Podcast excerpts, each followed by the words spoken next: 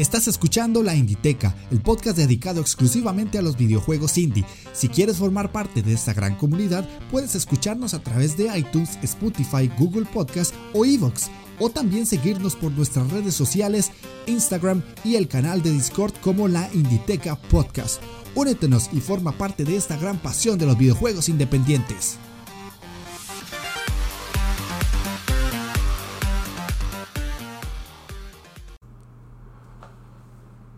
Sean bienvenidos a la Inditeca, el podcast dedicado exclusivamente a los videojuegos independientes. El día de hoy, para no faltar a la costumbre del programa Indivisteando, traigo una entrevista que me hacía mucha ilusión porque Dentro del mundo indie hay muchas situaciones que cubrir, no solamente está el desarrollador y las personas encargadas de crear los juegos y de nosotros los jugadores que le damos cierta visibilidad. También hay muchos otros trabajos y hay muchas cosas muy diferentes que hay que conocer.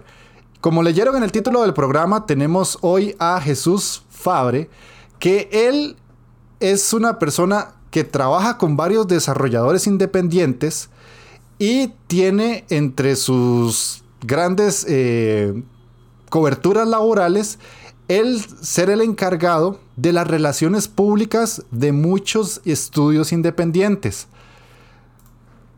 Ahorita se los voy a presentar, pero es una entrevista que, les digo me hace ilusión hacer porque es una parte, una visión, una perspectiva muy diferente que, podríamos, eh, que podemos llegar a descubrir después de entrevistarlo. Así que como me gusta decirles, pónganse cómodos, agarren su mando, presionen Start porque iniciamos partida.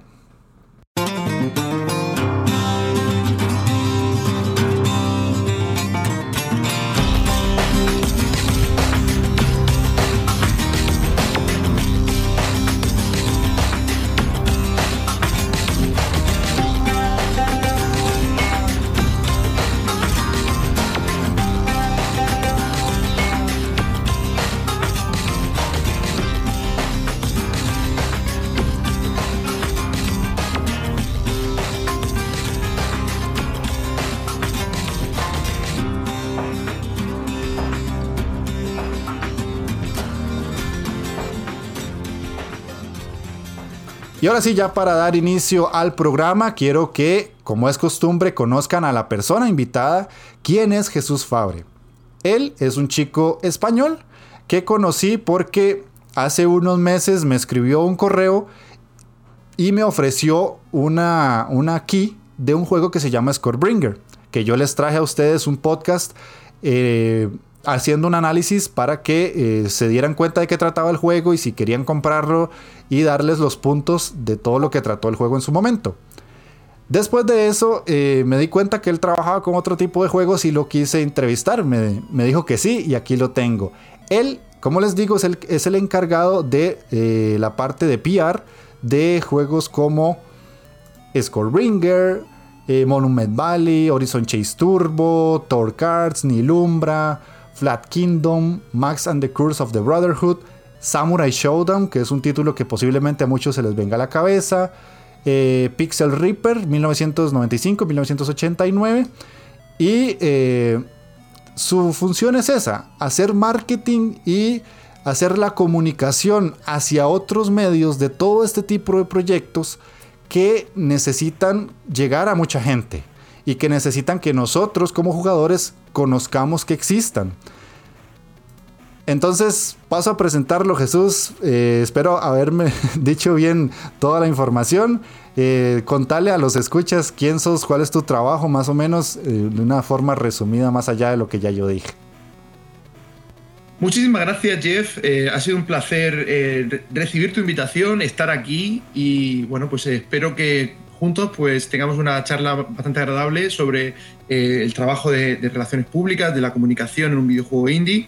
Eh, y bueno, básicamente es un trabajo que consiste en hacer muchas veces todo lo que el desarrollador no puede hacer porque está muy ocupado en, hacer su juego. Y mi trabajo consiste en buscar de la manera en la que comunicar el juego de, la forma más atractiva y más ordenada eh, y progresiva para que se vaya conociendo y, y el, el, mercado en cuestión, las regiones que sean, eh, algunas veces no solamente es Europa, otras veces es eh, América Latina, otras veces es eh, Europa y Estados Unidos o Norteamérica. Eh, y bueno, pues en función de eso, pues se, yo trabajo a veces de una manera constante con un juego como por ejemplo Horizon Chess Turbo. Es un juego en el que estoy trabajando desde el principio y constantemente estoy siempre haciendo alguna acción o relativo a la prensa o relativo a, a la parte de influencers o bueno, en tu caso, eh, tú estás en, eh, serías prensa, pero no, no, una prensa escrita, sino prensa, eh, digamos así, eh, radiofónica, no sé, de, de, del mundo del podcast. Y, y, bueno, pues eh, en ese sentido, pues nos intentamos adecuar a, a, lo que el juego demanda, ¿no? Como, como un poco, a veces hay juegos que son más apropiados para un determinado mercado o, o son más interesantes comunicarlo de una manera para un determinado mercado que para, que, que para otro, ¿no? Y, y, eso también es una, es una habilidad ¿no? que, que, hay que poco a poco ejercitar cuando uno trabaja con comunicación. Sí, porque y, bueno, pues, me, me, imagino que el enfoque que hay que darle a cada proyecto es distinto y también el enfoque que el desarrollador quiere porque eh, sí está bien, tendrás proyectos indie, pero eh, yo a lo que he visto que he recibido de tus correos, el enfoque de Samurai Showdown es diferente al que se le podría dar a Horizon Chase, siento yo.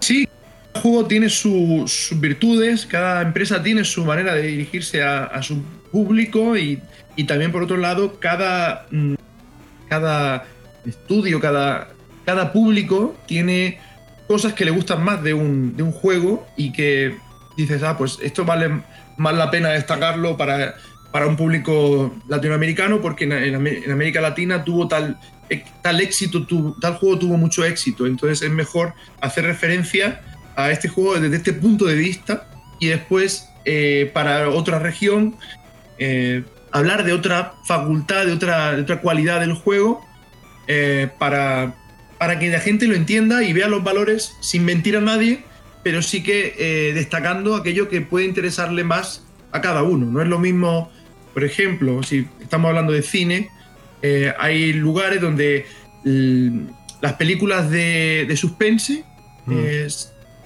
son más interesantes que las películas de mucha acción y explosiones. Uh -huh. Si tienes una película que tiene mucho suspense y al mismo tiempo también tiene otra parte de mucha acción, pues intentar destacar qué es lo interesante de la parte de suspense primero en los lugares donde les interesa más el suspense, sin, decir, sin dejar de decir que la película tiene acción, pero sí profundizar en aquello que más les interesa a cada uno. Sí.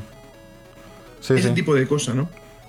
Sí, es interesante saberlo porque normalmente a nosotros como jugadores solamente nos llegan juegos y juegos y juegos y nosotros somos los que tenemos que diferenciar entre cuál nos interesa y cuál no. Exacto. Pero bueno. Exacto, también tú como prensa también tienes que decir, ah, pues este juego me interesa más mm. que este otro, o este juego lo voy a comunicar de esta manera porque creo que a mi, mi público le va a gustar uh -huh. eh, saber, a lo mejor tener 15 minutos de cobertura de este juego. Pero este otro puede ser que se merezca un programa completo. Sí. ¿no? Por ejemplo. Sí, sí, tienes. Hay que tener en cuenta, hay que siempre tener en cuenta tu público y, y cómo, cómo poder eh, tener ese espacio y, y también qué espacio es el que el que se merece cada juego, ¿no? Uh -huh. A veces hay, hay, títulos que te sorprenden porque a lo mejor son títulos más chicos, pero, pero son títulos que se les se le recuerda con mucho cariño. Entonces, eh, esa saga o esa marca o, esa, o esos, esos, personajes. Entonces, eh, es, son, son sorpresas agradables porque, porque se obtiene más cobertura ¿no? de, de, esos juegos. Sí, sí, claro. En un principio podía parecer que iban a, iba a ser un juego más sí, totalmente. Ya nosotros teníamos habladas las preguntas un poquito para que tuvieran una estructura. Así que voy a pasar a la primera que te, había enviado, que es ¿cómo iniciaste en la representación de estudios independientes y cuál fue el primer juego que te tocó publicitar? Pues yo inicié el, inicié en la parte de comunicación. Yo creo que antes de hablar de juegos independientes, tengo que hablar de, de cómo inicié en la, en la, parte de comunicación online, mm. eh, porque yo comencé colaborando con un evento retro en, que se llama Retro Madrid, que es un Ajá. evento que se celebra eh, con una cierta periodicidad en España. Y yo, yo mismo soy coleccionista de videojuegos, entonces eh, empecé a coleccionar pues, juegos de, sobre todo, consolas de 8 y 16 bits. Mm. Eh, y me, me enteré de, de este evento, fui a ayudar y poco a poco me fui involucrando cada vez más en, en la organización del propio evento. Hasta que en 2010 fue su, fui subdirector del evento y me encargué de parte de patrocinios, de buscar eh, entretenimiento más allá del propio evento, sino, o sea, no solamente la parte de, de venta de videojuegos o de, o de hacer una charla, sino también pa- parte de un- pues, bu- buscar gente que diera un concierto, eh, crear actividades como más alternativas que tengan que ver con la cultura del videojuego. Ujú. Por ejemplo, un concepto de música clásica con música de videojuegos. Sí, ¿no? sí. este tipo de cosas. Eh, y entonces, bueno, a mí me tocó pues eh, representar el, el evento, eh, responder algunas entrevistas, buscar cobertura en, en los medios de, del videojuego, del retro y de la tecnología de, de España y, y me gustó ese trabajo, ¿no? Entonces, pero la, la pena es que ese trabajo pues era un, era un trabajo pues hecho con todo el amor, pero sin una remuneración. Entonces, mm, empecé a pensar en que- de qué manera eso se podría convertir en una profesión. Mm. Y bueno, en aquella época pues no tenía ni idea, realmente no, no, en 2010 mm, yo estaba alejado del videojuego independiente y estaba más metido en lo que era videojuego clásico, juegos antiguos. Sí. Y po- poco a poco pues yo, yo soy ingeniero informático y dejé de programar para esfor- esforzarme en la parte de buscar qué es lo que me gustaba hacer, ¿no? Buscar mi, mi lugar en el mundo de los videojuegos. Y hice un, un- un máster que se llama, no sé si se, se llamaría maes- maestrado, maestría, eh, lo llaman allí, ¿no? Maestría, sí. o lo- una maestría que, que unía comunicación, que unía tecnología y que unía educación. Y en esta maestría me empecé a hacer un documental sobre el impacto del videojuego eh, a lo largo de la vida en, en mucha gente. ¿no? Empecé a entrevistar a mucha gente sobre cómo el videojuego había influenciado en, en ellos desde que eran pequeños hasta que eran adultos y, y cómo veían esa, esa, evolu- esa evolución en ellos mismos. ¿no? Mm. Eh, y, y entonces eso me dio, me dio una perspectiva cuando estuve entrevistando a, a desarrolladores de videojuegos. Y me pregunté que, de qué manera yo podía ayudarles, porque a- algunos de ellos, como por ejemplo pasaba con la gente de Nilumbra, eh, estaban haciéndolo todo ellos. Ujú. Toda la parte de comunicación la hacían ellos. Y, y yo pensé, yo creo que podría de alguna forma contribuir con a- a lo que están haciendo, a- divulgar su videojuego en base a mi eh, experiencia divulgando mi proyecto documental. Sí. Pues yo había conseguido, no sé si conocen El, El País, ¿les suena? El periódico. Un periódico llamado El País. Sí, sí, claro. Pues yo había conseguido pues, que El País me hici- hiciera un artículo sobre mi, mi proyecto, que había conseguido también alguno- algunos otros como entrevistas en algunos podcasts sobre el proyecto. Eh, bueno, pues había movilizado cierta cantidad de personas que, y cierto seguimiento del, del documental y entonces pensé, bueno, pues a lo mejor con esta experiencia podría yo aportar algo a un videojuego. Y bueno, a partir de ahí surgió, mm, empecé a, a parar también el documental porque no me, me di cuenta que yo no podía sacarlo solo adelante y también, no, sin- sobre todo sin dinero, sin presupuesto. Mm. Eh, lancé unos pilotos que se pueden encontrar en internet, se llama The Gamer Inside, eh, el documental, y, mm, y esto me sirvió también como parte de, experiencia, sobre todo, conocer un poco cómo, cómo estaba formada la industria. Y, bueno, buscando por las redes sociales y buscando y buscando, encontré a un, reclutador que, que me propuso hacer eh, de community manager para un juego inglés que se llama Dark Out, y que es un juego tipo Terraria que mezcla eh, concepto de luz y oscuridad de, de, de Alan Wake, no sé si conoce Sí, claro. eh, Alan Wake. Eh, luego también mezcla un poco la parte de supervivencia mm, y, y- y, bueno, la parte de crafting. Eh, ahí que, bueno, pues dije, este juego me parece muy interesante. Me recordaba un poquito a Minecraft por ese Monterraria en 2D, pero con un poquito más de, de, mm, unos gráficos como más 3D, como más vistosos. Y mm, bueno, ahí empecé en ese juego, trabajé un año y un mes, eh, totalmente por, sin cobrar, era un contrato muy malo en el sentido de que mm, todo lo que se. Si yo salía del proyecto no, no cobraba nada y, y el juego no se ven- vendió hasta, no sé, unos, unos, unos dos meses después de salir yo del proyecto. Eh, pero bueno, eh, eh, lo, lo bueno fue que yo mm, tomé, eh, conseguí mucha experiencia, hicimos un crowdfunding, hicimos redes sociales, eh, hicimos también la parte de, mm, de, prensa, de influencers y demás. Mm. Yo había aprendido prácticamente un poco de todo lo que se podía hacer como encargado de comunicación de, de un estudio. Y con esa experiencia, pues mm, la gente de Lilumbra, que lo comenté antes, pues necesitaban a alguien. Y ahí fue cuando ya conseguí mi primer trabajo con un salario. Ajá. Y así fue, así fue como comencé. Una historia. Se dice rápido y fácil. parece, fácil, pero no, no fue nada fácil. Eh, fueron. desde que yo asistí al primer evento hasta que conseguí mi primer trabajo en la industria cobrando, pasaron del 2009 hasta el 2014, no, 13. Sí, pasaron cuatro años. Sí, no, es mucho. una historia, una historia muy, muy, muy buena para contar para que la gente sepa lo que cuesta llegar a, a un juego que empezando ni siquiera te pagaban y ya después llegar a otro, por lo menos desde mi, mi círculo social, ni Lumbra sí es como más renombrado, porque Darkout no lo conocía yo, pero ni Lumbra sí. Sí. Sí, Darkout es un juego que había muchos parecidos en la época. Eh, mm. Salió en, cuando estaba toda la fiebre de Terraria. Y, claro, eh, sí que la gente que le gusta Terraria lo compró, pero tampoco fue destacadamente bueno. Mm. Y de hecho, nunca, creo que nunca se terminó, porque eran mucha gente como freelance que no. No sé, no, no sé. Como te dije yo, el contrato mío era muy malo. Eh, entonces imagino que los contratos de los demás tampoco serían excesivamente buenos. Y, probablemente el, el, equipo se acabó desmembrando y, se acabó, de alguna manera, el, eh, la gente que lo coordinaba, pues, pues yo no sé lo que pasó, pero, probablemente eh, harían alguna... Se apañarían como pudieran, ¿sabes? Para, intentar, intentar decir que estaba terminado sin que estuviera. Sí, sí.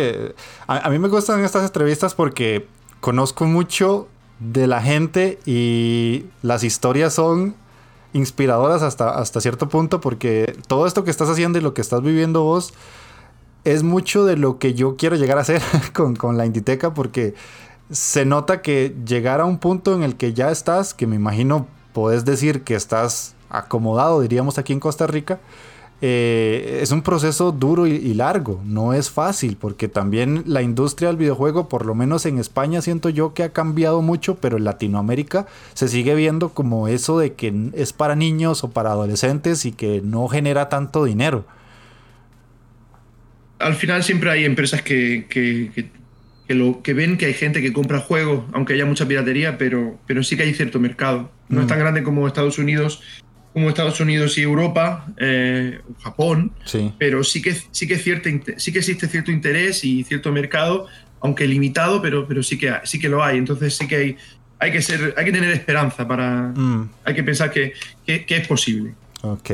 Vamos a la segunda pregunta que yo te traía, que es ¿cuál es el proceso que lleva, entre comillas, vender o publicitar un juego independiente yo te puse en la pregunta sin importar país o género. Ya más o menos me has respondido que va dependiendo del enfoque. Pero es, ¿cuál es el proceso que haces para publicitar un juego? Porque me imagino que es distinto Horizon Chase a Flat Kingdom, supongo. La verdad que se, siguen unos, ciertos pasos similares, eh, que son básicamente pensar en todo lo que vas a, tener que decir y cuándo decirlo, cómo decirlo, y los recursos que tienes para llevarlo a cabo. Mm. Entonces, eh, Tú como jugador, ¿qué, recibes de un juego? Recibes un anuncio por la prensa, lo recibes también por podcast, lo recibes también por eh, youtubers, lo recibes también por redes sociales. Entonces es pensar en cómo utilizar todas esas herramientas de una manera ordenada y de una manera progresiva para crear un cierto interés creciente y que la persona sepa, conozca el juego y, pueda decidir si quiere o no comprarlo. Mm. Porque yo digo, normalmente lo que digo es que no, no se vende un juego, se comunica un juego. Okay. Y una vez que lo comunicas, ya los demás pueden decidir si lo quieren o no comprar. Y lo importante para la persona que trabaja en comunicación no, no es vender el juego, es comunicarlo bien. Que luego, que luego hay otras circunstancias que pueden ocurrir que, que, puedes hacerlo lo mejor posible y puedes hacer el mejor trabajo de marketing pero eh, hay una pandemia o hay un, eh, hay un juego AAA que se lanza al mismo tiempo y no, se había anunciado y de repente aparece. Sí. Entonces, pero tu misión está hecha.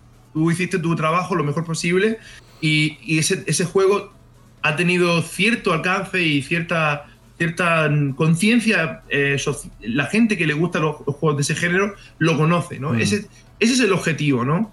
Eh, entonces, dentro de, las circunstancias externas, hay que hacerlo lo mejor posible.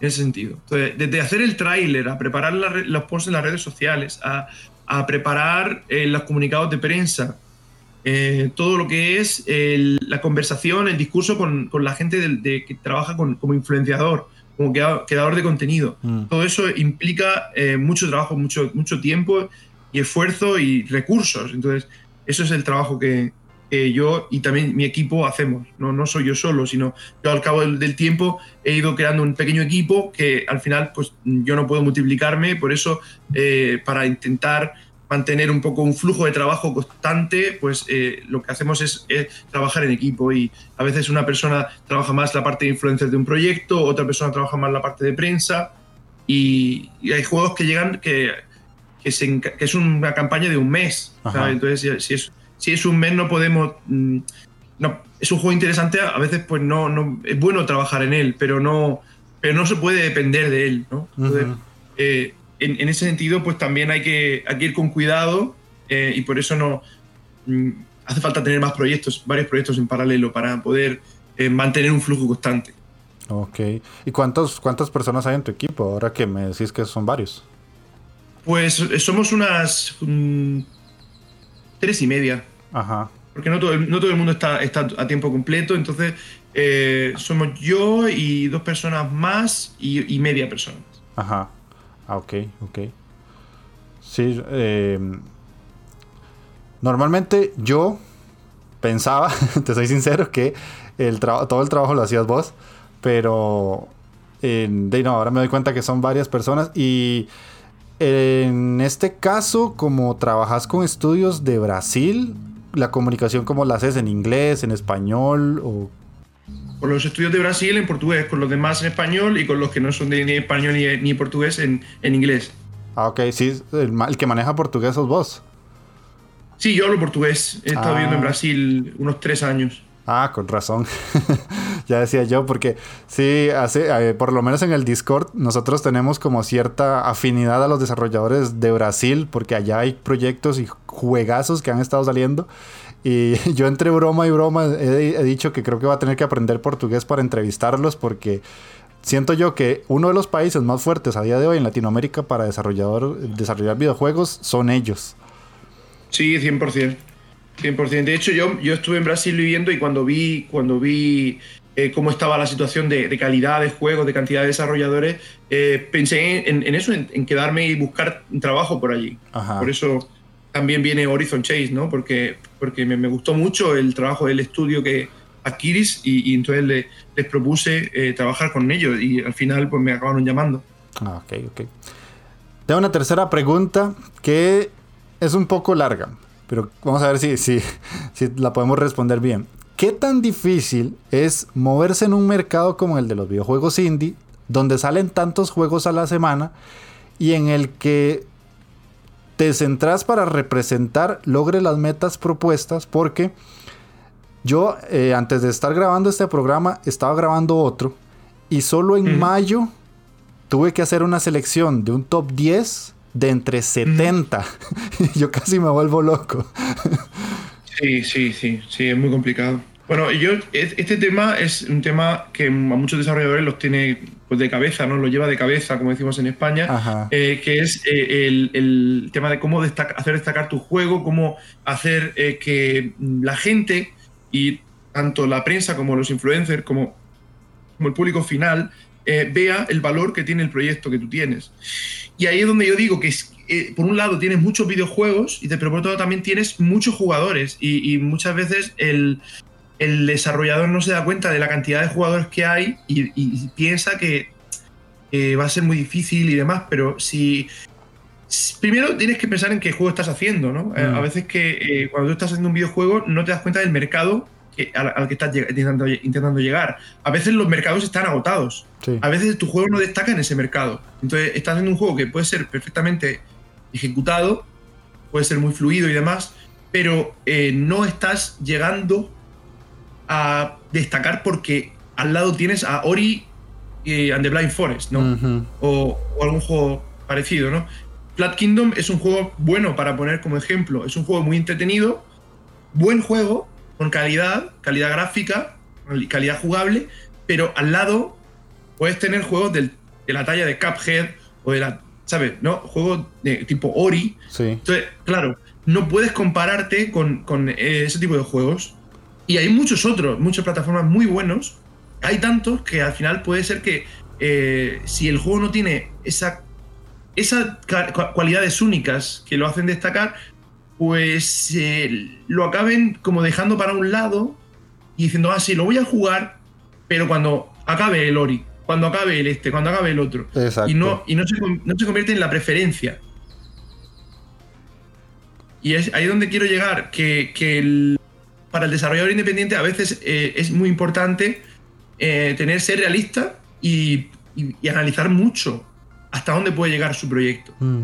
Porque a veces no es tanto la cantidad de proyectos, sino qué tan único es mi juego y cómo lo estoy comunicando. Ajá. Eh, y a lo mejor tu juego necesita algo que le falta, algo en el gameplay, algo en, algo en el, la propuesta del juego que lo haga único. ¿no? Por ejemplo, yo me gusta mucho poner el ejemplo, que también es verdad que es un juego muy particular, el ejemplo de Super Hot. Sí.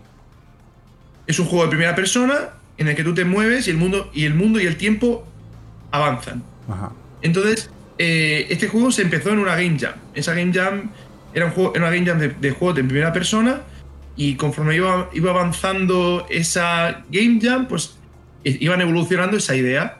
Lanzaron al final en un navegador la demo de Superhot y explotó. ¿Y qué les costó? 48 horas. Ajá, ajá. Hacer la prueba, ¿no? Hicieron un nivel, creo que era. Y cuando vieron que ese concepto funcionaba, empezaron a iterar y a mejorar y a, y a avanzar en ello. Pero claro, eh, hay que tener una validación. Pues esa validación es a veces lo que a veces el desarrollador no, no se da cuenta y sigue, avanza, avanza, avanza, avanza. Y cuando llega y, y tiene su juego, mm. el juego que él quiere jugar, casi listo, va y lo muestra. Y dice, tengo que hacer marketing. En cambio, si él, si empieza, en vez de hacerlo eso, mmm, un mes antes de lanzarlo, empieza a hacerlo cuando lleva el juego mmm, tres meses de desarrollo y empieza a mostrarlo a gente, a llevarlo a eventos y a ver qué reacción tiene la gente cuando se lo, se lo ponen delante, eh, va, a tener, va a poder prepararse ante una incomprensión o ante algo que el juego tiene que no le convence a la gente. Por ejemplo, este personaje principal no me gusta, Ajá, ajá. no entiendo, no lo veo, no, no, resalta, no tiene personalidad. Y eso fue lo que le pasaba a Flat Kingdom. El, primer, el, personaje principal era un personaje que era una silueta, que tenía todo el sentido del mundo, porque era un personaje que traspasaba las dimensiones, mm. que era una línea. Por eso una línea puede, tra puede traspasar, puede ser en dos y tres dimensiones, ¿verdad? Sí. El, desde, desde, el punto de vista filosófico, eh, una línea tiene tres dimensiones, ¿no? Porque dicen que la línea es también el grosor de la propia línea, sí. pero en realidad es, una, es ancho y alto. Pero como el juego se trataba sobre el mundo de papel, plano y demás, como si fuera de papel, mm. pues eh, para los desarrolladores tenía total sentido que un, que un muñeco, un personaje principal, que, tuviera, que fuera una silueta para que se pudiera comunicar con el mundo 2D y el mundo 3D. Ajá. Pero ¿qué ocurría? Que la gente miraba al personaje y, y veía que era una línea blanca transparente, es decir, es una silueta en medio de un mundo colorido lleno de formas geométricas eh, que son árboles, que son eh, casas, que son enemigos. Y había, había, gente que se pensaba que era el, un propio enemigo, que no era, no era, el protagonista del juego. Ya, ya. Y esto, este feedback se le fue repitiendo en diferentes momentos eh, y con diferente frecuencia a los desarrolladores. Pero ellos no. Mm, ellos lo veían claro y lo, y lo, y lo explicaban. Y claro, cuando ya lo explicaban, la gente decía, ah, es verdad. Y claro, raramente un público va a decirle a un desarrollador, oye, que, que no, que no que lo cambies, que, que, no lo veo, que me lo puedes explicar, pero la gente no lo entiende. Y, y tú cuando ves, pones un, un tráiler, no haces una explicación de 5 minutos sobre el 2D y los 3D y la historia del juego y demás. Sí. Tú pones el tráiler y tienes 30 segundos, un minuto para convencer a alguien de que si le interesa o no le interesa tu juego. ¿Verdad? Sí, claro, sí, sí, totalmente. De hecho... Entonces, claro, si no, si no llegas al, al, público con ese, con ese personaje, pues ahí es lo que fallaba. Al final lo acabaron cambiando, pero cuando habían pasado tres meses después del lanzamiento. Mejor hacerlo tres meses después del lanzamiento que no hacerlo nunca. Pero mejor haberlo hecho tres meses después de empezar el desarrollo, ¿verdad? Sí, claro. sí, sí. Y todo el mundo, cuando vio el nuevo personaje, dijo: ¡Ah, qué bueno! Me encanta este personaje, encaja perfecto. Y todo eso está en Gamasutra, que, que es una página web que es un portal web muy interesante para todo el que le interese el desarrollo de videojuegos, gamasutra.com. Si buscan Flat Kingdom eh, tres, años, three years Flat Kingdom, pueden probablemente encuentren ahí el postmortem de, del juego con la historia del personaje. Ok, yo sí, sí le voy a dar una leída porque está interesante. Porque son las historias que uno no conoce hasta que tenemos oportunidades como esta, que te está entrevistando a vos o entrevistar ya al desarrollador, porque solo así te das cuenta. Ya uno como jugador nada más tiene el juego y tiene el resultado final. Pero el que hay detrás es lo que uno muchas veces deja pasar, ¿verdad? Exactamente. Yo, yo por eso eh, creo que es un, es un caso de, muy común, ¿no? Porque el desarrollador tiene como amor a su propia creación pero por otro lado, el mercado es el que tiene que juzgar y el que tiene que decir si le gusta o no le gusta un juego. Mm. Eh, y, eso a veces escapa del desarrollador. Y, y, creo que en este proyecto se puede ver claramente cómo un desarrollador entendió el mercado, asimiló que su, creación va más allá de su propia, de su propia visión y lo adaptó a, a un producto comercial. Sí, claro. Sí, sí. Y al final, el juego, un videojuego no solamente, esto es muy, esto es súper importante, tanto para el desarrollador como para el que lo comunica o lo vende, como decías tú, el juego, es eh, muy importante entender que estás haciendo una obra de arte, pero también estás haciendo un producto comercial. Mm. Y, si tú tienes y si tú tienes pretensión de vivir de ello, tienes que hacer algo que la gente quiera escuchar, que la gente quiera oír, que la gente quiera jugar y la gente quiera ver, ¿no? Al final tienes que cuidar todos los aspectos de, todos los aspectos de tu juego, ¿no? Todos los detalles. Y el personaje principal, cuando estamos hablando de un plataformas en 2D, es fundamental, porque eres tú, eres el jugador. Te estás metiendo en la piel de Super Mario, la piel de Sonic. Imagínate eh, estos juegos sin un personaje carismático. Sí, no, sería... O sea, hay algunos indie que son así, que desgraciadamente pues son buenos en la ejecución, pero les falta. O sea, siempre uno dice, ay, es que le falta algo que no me llama. Y siempre va por ese lado, ¿verdad? La parte visual llama mucho y lo que nosotros como jugadores ya tenemos en la mano, decimos como ese, le falta como ese algo. Así de sencillo, es ese algo que no me jala. Exactamente. Y de ahí, eh, entonces tú puedes tener un buen juego, pero si quieres tener un juego memorable, un juego que pase a la historia, tienes que tenerlo mm, todo muy cuidado. todos los aspectos del juego. Sí, yo, te comento algo rápido, porque yo hace unos programas atrás entrevisté a Seba Games, el creador de Fight and Rage. Y él me dijo exactamente lo que vos me acabas de decir. Cuando estaba desarrollando el juego, él decía, yo tardé tres años en crearlo y fue porque muchas veces lo que yo estaba jugando no me divertía a mí mismo. ¿Y cómo voy a vender un juego que ni siquiera a mí que estoy creándolo no me divierte? Exactamente. Entonces él arregló todo eso y hasta donde yo tengo entendido y él mismo me lo contó, le ha ido muy bien. Es un juego de mucho renombre, por lo menos dentro de la escena donde él está ubicado, que es el, el beat'em ¿verdad? Sí, sí, totalmente. Y bueno, ya que estás buscando cosas en Gama Sutra, el, eh, Seba Games eh, también tiene un postmortem muy interesante de, Fight and Rage, que se lo hice yo, de hecho. Ah, le entrevisté. Le entrevisté y está en, está en Gamasutra publicado, o sea que te aconsejo, si quieres leer su historia, eh, que al final yo creo que si lo entrevistaste ya conoces un poco todo ello. pero bueno, básicamente ahí te tienes también Perfecto, gracias ahí por el dato. Vamos a la cuarta pregunta, que es una que me hacía mucha ilusión hacerte porque es cuál es el potencial que le ves a los videojuegos en Latinoamérica para competir contra creaciones de mercados asiáticos, europeos, que tienden a ser un poco más llamativos, incluso para la misma gente en Latinoamérica, desgraciadamente. Hmm. Yo creo que mm, es difícil eh, comentar, o sea, si eh, condensar la respuesta. Sí. Eh, el potencial de, los videojuegos en Latinoamérica yo lo veo muy, muy alto, muy bueno, positivo. Creo que es una industria que en la América Latina va, va a potenciar las economías y que cuanto antes se tome conciencia, tanto a nivel educativo como a nivel social, como a nivel político, como a nivel comercial, de la importancia y de lo, y de lo bueno que traen que traen los videojuegos al progreso de los países, eh, creo que bueno, creo que va a ser mejor para el propio país, ¿no? Y más todavía ahora en esta época, ¿no? De pandemia en la que no se mm. puede eh, trabajar mm, en muchos casos en físico en, las oficinas, eh, que todo se ha desarrollado de manera remota en muchos casos. el mundo del videojuego es, yo creo que es la industria que menos, una de las industrias que menos se han sentido afectadas por la, por la propia pandemia, ¿no? Eh, porque la gente ha consumido más videojuegos que nunca al estar en su casa. Aquí en mi ciudad no quedaban, ayer fui a una, a de videojuegos y no quedan eh, PlayStation 4, no quedan apenas Nintendo Switch, eh, ni, eh, quedan muy pocas consolas, ¿no? Entonces la gente se ha lanzado a, comprar una consola para poder entretenerse con tantas horas ¿no? en su casa y, que se nota como el consumo también ha subido. Los desarrolladores que conozco también me lo dicen. Entonces, bueno, aparte de esta, de esta observación puntual, que esperemos que, que sea una excepción, ¿no? El tema de la pandemia, que no sea frecuente. Ojalá. Em, ojalá que sí.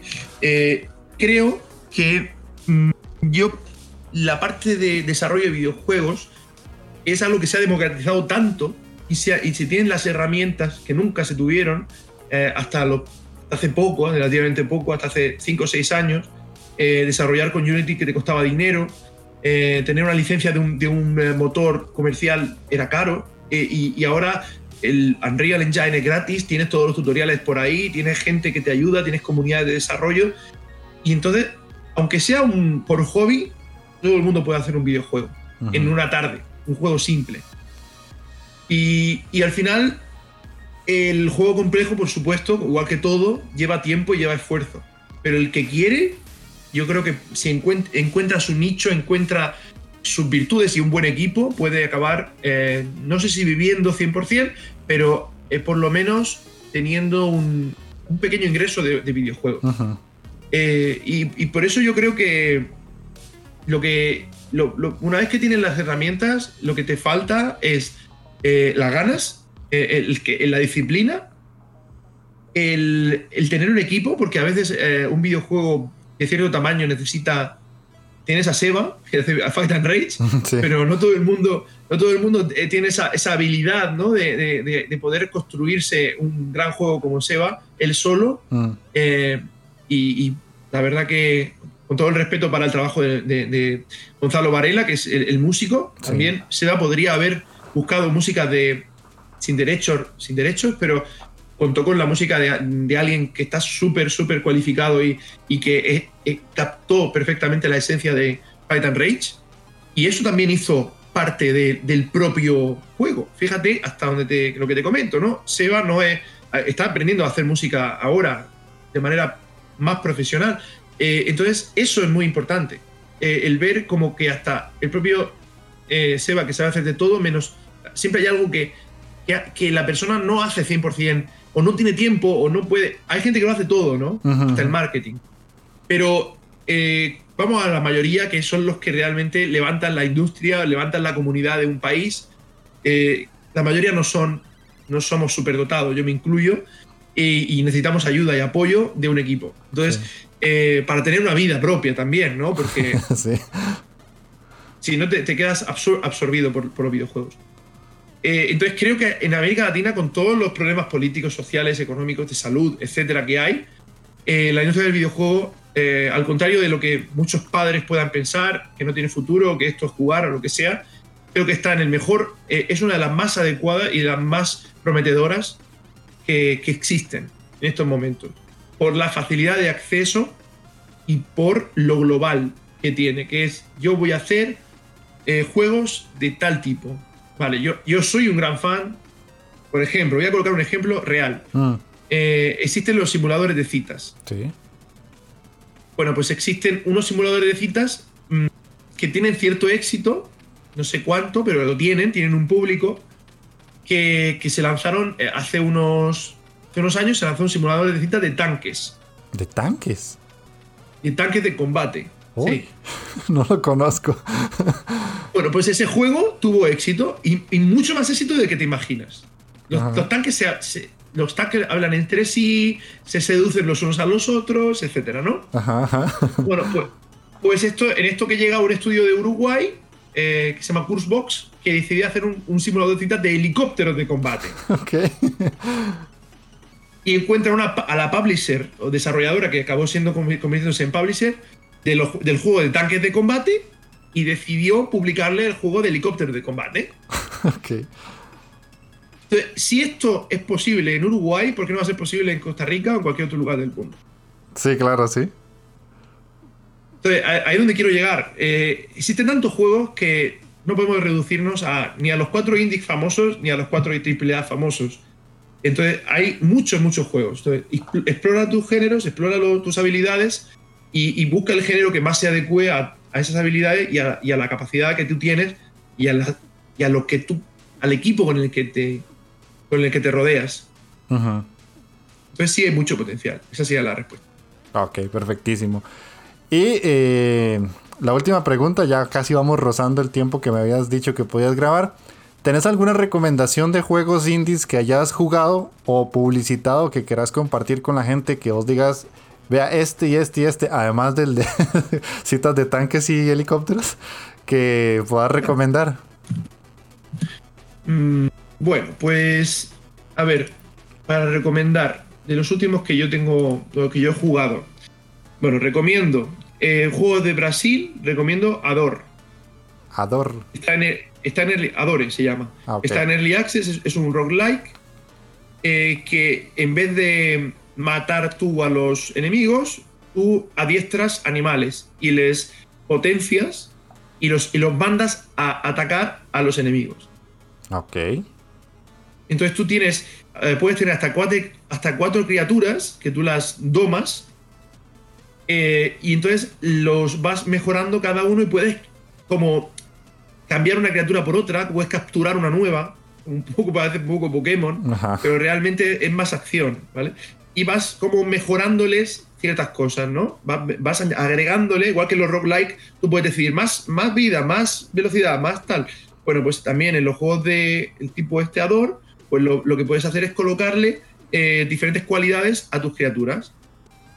Y, y entonces, por ejemplo, puedes decir, a ver, esta criatura la mando a atacar a este, esta otra la mando a atacar a este otro enemigo, y esta que me proteja al otro, ¿sabes? Así. Mm, es como estrategia. Es una acción mezclada con estrategia Ajá, y con ciertos elementos de RPG. Ok, ok. No lo conocía. Pues a, a mí me, me ha gustado bastante. Luego, si te gusta Terraria, hay otro juego muy parecido a Terraria que se llama Vigor Die, Ah, ese sí lo conozco, sí. que también es muy divertido, que es un Tower Defense, un Tower Defense mezclado con Terraria, en el que se suceden los días, los ciclos de día y noche, y tú tienes que defender tu, tu- tu base eh, como una especie de generador, y también tú, tú mismo, para no morir eh, y, y sobrevivir hasta el día siguiente. Ajá. Eh, ¿Qué más? A ver, así que me ha gustado últimamente el Train Valley 2. También me ha gustado mucho últimamente.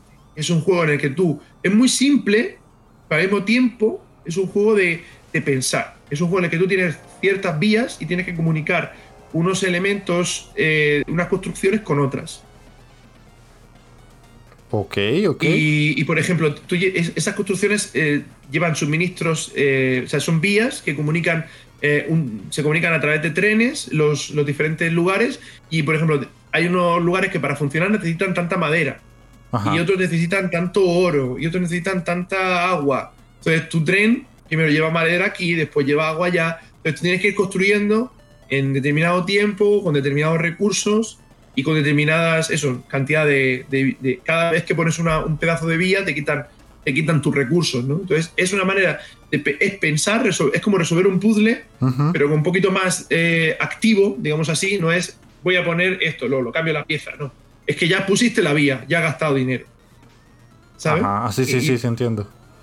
tienes que evitar que los trenes se choquen, por ejemplo.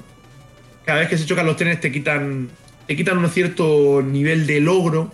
Porque tú- si consigues superar el nivel y no se te choca ningún tren, pues te dan el logro de, lo- de que no ha habido mm, ninguna catástrofe. Ajá. Y bueno, pues a- además de Horizon Chase, que ya lo hemos recomendado, eh, lo hemos comentado antes, eh, voy a recomendar también otro juego que se llama Vagante, que es el juego más difícil. Sí, es uno, si te gustan los roguelike también es interesante. Es uno de los juegos más difíciles que he jugado últimamente, pero que creo que es más profundo y más eh, bonito también. Es un juego de, de pixel art, para que le guste el pixel art. Eh, es como un pixel art grueso, así, más gordo, pero al mismo tiempo como con unos sombreados muy bonitos, muy... Como, yo no sé ya... No sé si me recuerda un poco a, unas animaciones como de flashback, así realistas, dentro de lo que es un personaje muy chiquitito. Pero muy, muy cuidado, ¿sabes? Una iluminación dinámica, muy bonita. Entonces, si te gustan los juegos difíciles en los que te caes de, un, de la mitad de la, de la escalera y te haces daño y, te, y pierdes 10 puntos de vida, el 10% de la vida, eh, eh, y, además te gusta explorar y, estos juegos así más profundos, yo lo recomiendo bastante. Ok. Jay, pues me dijiste prácticamente cuatro que no conocía. eh, Vagante lo tenía, lo tenía en follow en Steam. Y el Dig, or Die lo tenía como que sí sé cuál es por nombre. Ya todos están en wishlist al menos, pero sí, creo que sos el invitado que me ha dejado con la boca abierta porque todo lo que me dijiste no conocía al 100%. ah, qué bueno. Pero... es que a mí también, me gusta buscar juegos así más, raros, ¿sabes? No, no soy fan de, de, las grandes producciones, de vez en cuando juego algo, pero mm, a veces me llama la atención, ¿no? Por ejemplo, eh, me gustan mucho los juegos de carreras. Sí. Como, por, como puedes ver, Horizon Chase Turbo es un juego en el que pues, podría haber dicho, ah, pues voy a buscar otros proyectos, pero me encantó desde el principio y siempre, siempre he querido estar cerca de ese proyecto, ¿no? Sí. Entonces, eh, soy muy fan de los juegos de carrera desde, chico. Entonces, por ejemplo, eh, otro juego que al principio no comprendí es Wipeout. Ajá. Eh, y, y, bueno, tuve la oportunidad de trabajar en un juego que se llama Pacer el año pasado, que también te lo recomiendo. Sí. Si te gusta F0, si te gusta Wipeout. Y, entonces, en esa estela de juegos de carreras, eh, también te recomiendo otro juego que ya está también a la venta. Y si te gusta Wipeout, este juego es como si dijéramos el Wipeout moderno. Mm. Se llama Ballistic NG. Otro que no conocía. es que es un juego pequeño y también el marketing que ha tenido ha sido muy de nicho. Ajá. Pero básicamente es un, un Wipeout moderno para PC con un modo retro, en el que tú puedes hacer que todos los gráficos se vean como un low poly un low poly de baja resolución, no, no el low poly HD de Horizon Chase Turbo. Hablo del low poly del año 97. Sí, eso estoy viendo en Steam. Sí. Eh, así, así cambio un poco y no voy solo. He, dicho juegos de aventura, de RPG. Y bueno, uno de carrera siempre está bueno. Sí. No, pues. me, me, dejas tarea, ¿verdad? De buscar y y jugar todo, alguno o alguno de estos, porque ni siquiera los tenía vistos. Pero de lo que vos representás o lo que vos has, vendido, sí, por lo menos el Horizon, ya le llevo 16 horas, me ha encantado ese juego. Eh, el Scorebringer también lo he jugado bastante. Monument Valley yo me lo pasé y me gustó mucho, mucho. Eh, Nilumbra lo tengo ahí desde hace mucho, lo único es que no he podido jugarlo. Pero es curioso cómo he estado tan cerca de todo lo que has representado. Y ya venís aquí al programa y me das una vuelta de tuerca y me, me recomendás otras cosas muy, mucho más interesantes a lo que yo normalmente compro, porque te soy sincero, de todo lo que mencionaste, no son géneros a los que yo les dé mucho, mucha vista, no porque no me gusten, sino porque soy demasiado fiebre de las plataformas, de los Metroidvania que son géneros que dentro del indie pues es mucho de lo que hay, ¿verdad? Exactamente.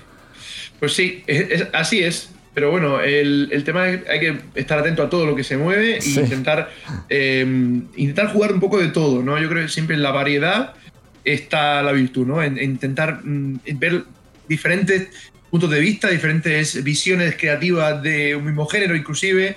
Eh, a mí siempre me gustó un poquito de. No me gustó cerrarme a un género. Mm. Y he estado siempre abierto de. A ver, voy a jugar este RPG. O voy a ver cómo. Aunque no lo pueda jugar, voy a ver gameplay de este juego, ¿no? Sí.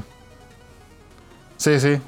De hecho, es, una buena forma de mantenerte activo porque te ayuda a, a no quedarte con lo que jugás, sino con darte cuenta de que hay mucha gente allá afuera que hace cosas loquísimas que no te esperarías ver si no buscas eso en un video. a mí me encanta ver tops de gente que hace eh, joyas ocultas de, los videojuegos indies, porque veo mucho canal eh, de habla inglesa y ellos tienen gustos muy diferentes a lo que tenemos, por lo menos aquí en Latinoamérica, y, descubre uno muchas cosas. Exactamente, total, totalmente. Y así como es como uno aprende y como uno, pues al final, igual que en el cine, ¿no? Te gusta un género de cine, pues al final eh, este género, este artista o este director te lleva a otro tipo de género porque eh, te gusta mucho y, de ese vas a un actor que también trabajó en otra película y esa película te lleva a descubrir otro género, otros actores, otros directores. Es lo bonito, ¿no? De, al final hay gente que trabaja con, otra buena gente, ¿no? Con otros mm, personas que tienen unas visiones muy interesantes. Eh, la parte, esa es la cultura, ¿no? La industria creativa, como como que todo está muy relacionado y, bueno, al final eh, también nosotros propiamente como seres humanos eh, cambiamos de gustos, ¿no? Eh, ¿no? no, nos gusta... Guns N' Roses te podía gustar cuando tenías 14 años, ahora puedes recordarlo con cierta nostalgia, pero ahora te gusta más Eminem, que no tiene nada que ver. Sí, claro, sí, sí. sí. Casi que tocaste un, un pasaje de mi adolescencia. Qué bueno, pues, pues eso es, ¿no? Sin perder la esencia, sin perder lo que hacía cada uno especial, pero no, no por eso vamos a dejar de abrir los las orejas a, música clásica o a, no sé, o a, un artista nuevo de, de rhythm and blues o de, o de jazz, ¿no? Sí. Yo por, eso siempre que me preguntan, ah, ¿te gusta un género? ¿Qué música te gusta? Yo digo, mira, todo menos el reggaetón que no para de repetir lo mismo siempre. Ajá, sí. ¿Sabes por qué? Porque al final es que te repite lo mismo siempre. Cambia, no se cambia una palabra por otra, pero al final el ritmo es muy parecido, ¿no? Y aún así, aún así hasta entiendo que haya gente que le guste. ¿Por qué? Porque tiene un significado la letra, porque le recordó algo de su vida particular, etcétera. Pero a mí personalmente no es un tipo de música eh, que me llegue, ¿no? Hay algunos tipos de reggaetón que me gustan más, que los puedo bailar, pero en mi casa normalmente escucho eh, otro tipo de música eh, muy amplia, pero mm. eh, por eso digo que no es que, no es que lo odie, pero eh, me tiendo más a, otras cosas. Sí, sí, claro. Pero bueno, Jesús, ya llevamos 52 minutos. me, dijiste, me dijiste 40, nos pasamos de unos poquitos más. no importa, ha merecido la pena. Sí, claro, la verdad es que aprendí muchísimo. La verdad que aprendí muchísimo. No, no me quiero alargar más, a no ser de que vos quieras seguir hablando, pero sé que en España ya es un poco tarde. Em, sí, es que no he cenado todavía. La verdad que eh, eh, hoy ha sido el primer día, he tenido un aniversario, no sé si se llama aniversario allí o cumpleaños. Cumpleaños. ¿Cómo lo llaman? Eh, cada país lo, lo, dice de una manera, ¿no? En, en, en Brasil dicen aniversario. Ajá. y bueno, y también aniversario se entiende aquí también, en España, pero no no es común. Y claro, al final de estas cosas, ¿no? Las reuniones sociales siempre se acaban demorando un poquito más y, al final he llegado justo para la entrevista y, bueno, pues eh, me gustaría cenar. Entonces, eh, la verdad que ha sido un placer y esperemos en un futuro poder hablar de nuevo. Sí, claro, ojalá eh, estás invitadísimo, ya sea que quieras hablar conmigo de algún proyecto en concreto, ya tenés mi correo y envío el Discord, me puedes contactar. Y este también te agradezco muchísimo tu tiempo. Ahora sabiendo que estás con ganas de, comer, no te voy a quitar más. Anda a hacerlo. Eh, de mi parte, un placer haber hablado ya con vos más allá de un, de un texto. Y encantado de haberte tenido por acá. Igualmente, ha sido un placer y enhorabuena por la iniciativa. Creo que hay pocas, eh, pocas eh, ventanas abiertas para el desarrollador en América Latina, lo que se refiere a hablar de juegos, hablar de, no solamente del juego en sí, de, jugarlo, sino también hablar de la gente que está por detrás de los juegos y de, cómo funciona la industria. Y creo que es eh, una iniciativa que te apoyo y te, animo a que continúes y, que, sigas en, en ello, porque porque seguro que no solamente en España, sino también en América Latina hay mucha gente que, que se plantea ¿no? muchas dudas y, cómo se hicieron tal juego y cómo, cómo es la rutina de tal desarrollador o de tal puesto, ¿no? de un artista, de un game designer. Y el tener estos testimonios, pues al final eh, es inspirador y, es una muestra de que es posible vivir de hacer marketing, es mm. posible vivir de hacer eh, música, de game design, etc. Sí, sí, claro, esa, esa, es la idea y te agradezco las palabras. Entonces, damos por finalizada la entrevista. Ojalá que a la gente que nos está escuchando le haya gustado y haya aprendido tanto como lo hice yo. Y Jesús, no te quito más tiempo. Acabamos el programa aquí. Nos vemos y nos escuchamos dentro de una semana. Chao. Chao y hasta pronto. Hasta pronto. Un placer.